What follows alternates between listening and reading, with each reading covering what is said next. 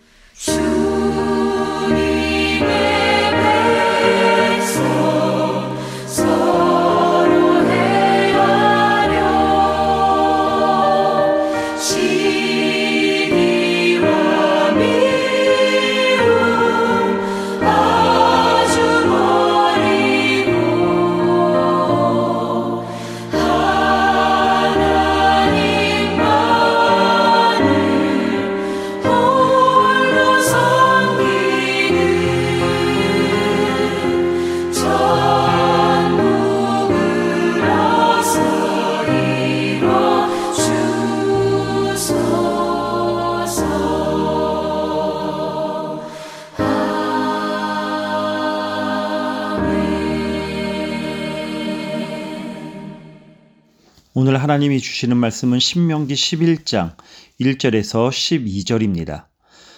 그런즉 네 하나님 여호와를 사랑하여 그가 주신 책무와 법도와 규례와 명령을 항상 지키라. 너희의 자녀는 알지도 못하고 보지도 못하였으나 너희가 오늘날 기억할 것은 너희의 하나님 여호와의 교훈과 그의 위엄과 그의 강한 손과 펴신 팔과 애굽에서 그 왕 바로와 그 전국에 행하신 이적과 기사와 또 여호와께서 애굽 군대와 그 말과 그 병거에 행하신 일곧 그들이 너희를 뒤쫓을 때에 홍해물로 그들을 덮어 멸하사 오늘까지 이른 것과 또 너희가 이곳에 이르기까지 광야에서 너희에게 행하신 일과 루벤 자손 엘리압의 아들 다단과 아비람에게 하신 일 곧 땅이 입을 벌려서 그들과 그들의 가족과 그들의 장막과 그들을 따르는 온 이스라엘의 한가운데서 모든 것을 삼키게 하신 일이라 너희가 여호와께서 행하신 이 모든 큰 일을 너희의 눈으로 보았느니라.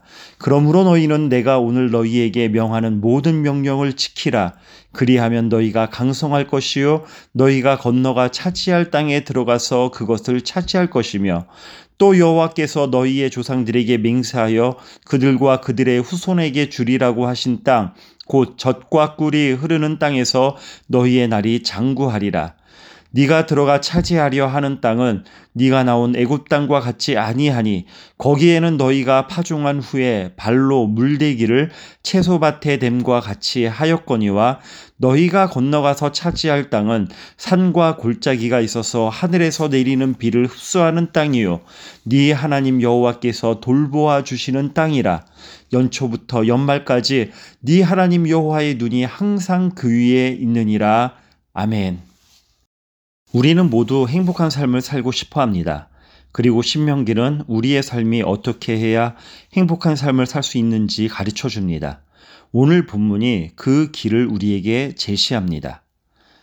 모세는 이스라엘 백성을 가나안 땅에 들여보내기 전에 요단강 동편 모압 평지에서 이스라엘 백성들에게 간절하게 아주 간절하게 하나님의 말씀을 전하고 있습니다. 모세는 1절에 두 가지를 강조하고 있는데 첫 번째는 하나님을 사랑하라. 두 번째는 하나님 말씀을 항상 지키고 살아라. 이 두 가지를 강조하고 또 전하고 있습니다. 그래서 오늘 우리가 하루의 삶을 살아가면서 이 질문을 안 할 수가 없습니다. 이 두 가지 질문. 나는 하나님을 정말 사랑하고 있는가와 나는 하나님 말씀대로 그 말씀에 순종하여 살아가고 있는가? 이 질문을 우리의 삶 가운데 늘 던져야 합니다. 왜냐하면 질문에는 힘이 있습니다. 질문을 하면 답을 찾아가게 하는 힘이 있고 질문을 하면 변화하도록 도와주는 힘이 있습니다.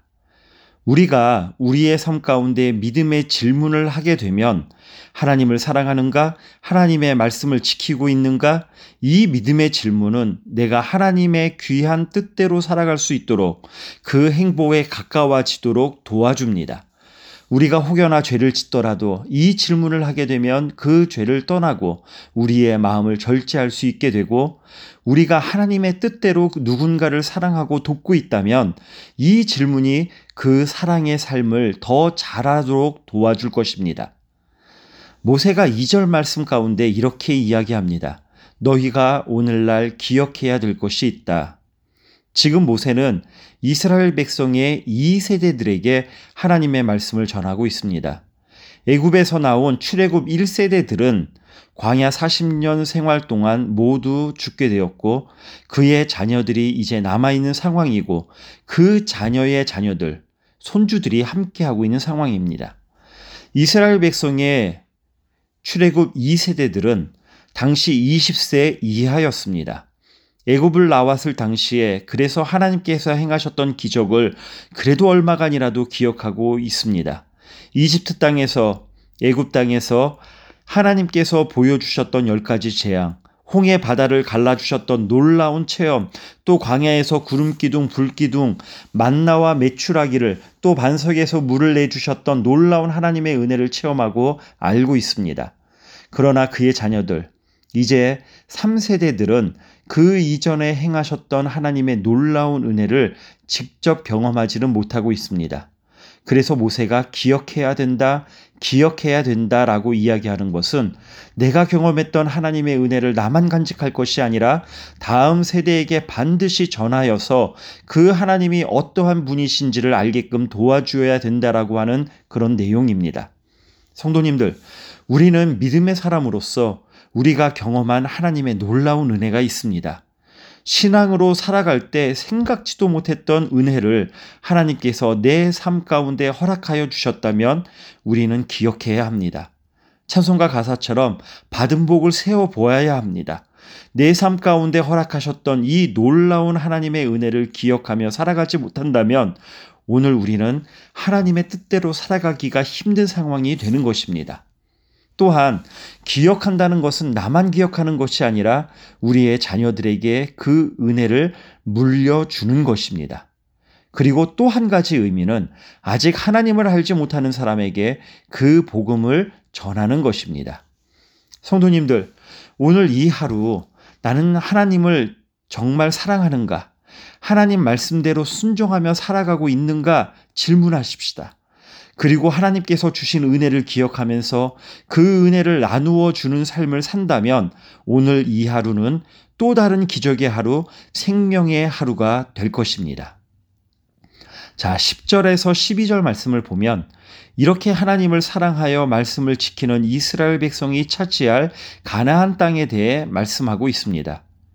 10절에 하나님께서 가나안 땅이 애굽 땅과 전혀 다르다라는 표현을 하십니다. 애굽 땅은 나일 강이 있어서 좋은 땅으로 보입니다. 그런데 이 애굽 땅에서는 농사를 지을 때 수로를 내어서 발로 수차를 돌려서 물을 대야지만 농사를 지을 수 있는 땅입니다. 그러나 가나안 땅은 하나님께서 말씀하시기를 하늘에서 물을 내려주는 땅이다라고 말씀을 하십니다. 겉으로 보기에는 산과 골짜기가 있어서 그렇게 좋은 땅일까? 이런 생각이 들지만 하나님의 놀라운 도우심과 채워주심으로 인해서 풍성한 열매를 맺을 수 있는 땅이다라고 하는 사실입니다. 성도님들, 우리의 인생도 이런 관점으로 보게 되는 영적인 성숙과 축복이 있기를 바랍니다. 우리가 어떤 것을 바라볼 때 우리의 눈에 보기에 좋은 것인가 아닌가 이렇게 판단하기보다는 이것이 하나님 보시기에 좋은 것일까라는 영적인 판단의 기준을 반드시 가져야 합니다.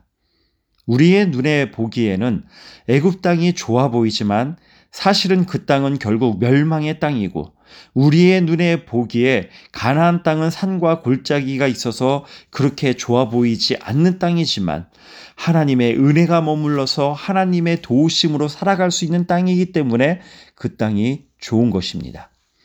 성도님들, 우리의 인생 가운데 이것이 채워져야 나는 행복할 것이다 라고 생각하는 것은 아주 큰 오해입니다. 물질이 채워지면 지위를 차지하면 인기와, 인기와 명예를 얻어지면 나는 행복할 것이다 라고 생각하지만 사실은 그것을 숭배하는 마음이 더 가득한 것입니다. 우리의 인생 가운데 무엇이 채워야, 채워져야지만 행복한 것이 아니라 하나님의 은혜가 머무르는 하나님의 관점에서 생각할 때 하나님께서 보시기에 옳은 것을 우리의 인생은 선택하고 따라가야 합니다. 그것이 바로 하나님께서 주시는 놀라운 기쁨과 행복이 머무르는 것입니다. 오늘 이 하루 가운데 나일강 있는 애굽 땅을 쫓아가지 마십시다. 비록 산과 골짜기가 있지만 하나님의 눈이 머무르고 하나님의 돌보심이 있는 그 가나안 땅을 향해 우리 함께 믿음으로 걸어가십시다. 오늘 내가 선택하고 그리고 바라보고 순종해야 될 것이 무엇인지를 다시 한번 삶에서 돌이켜 바라보면서 하나님의 귀한 뜻대로 살아가는 오늘 이 하루가 되시기를 주님의 이름으로 축복합니다. 기도하겠습니다.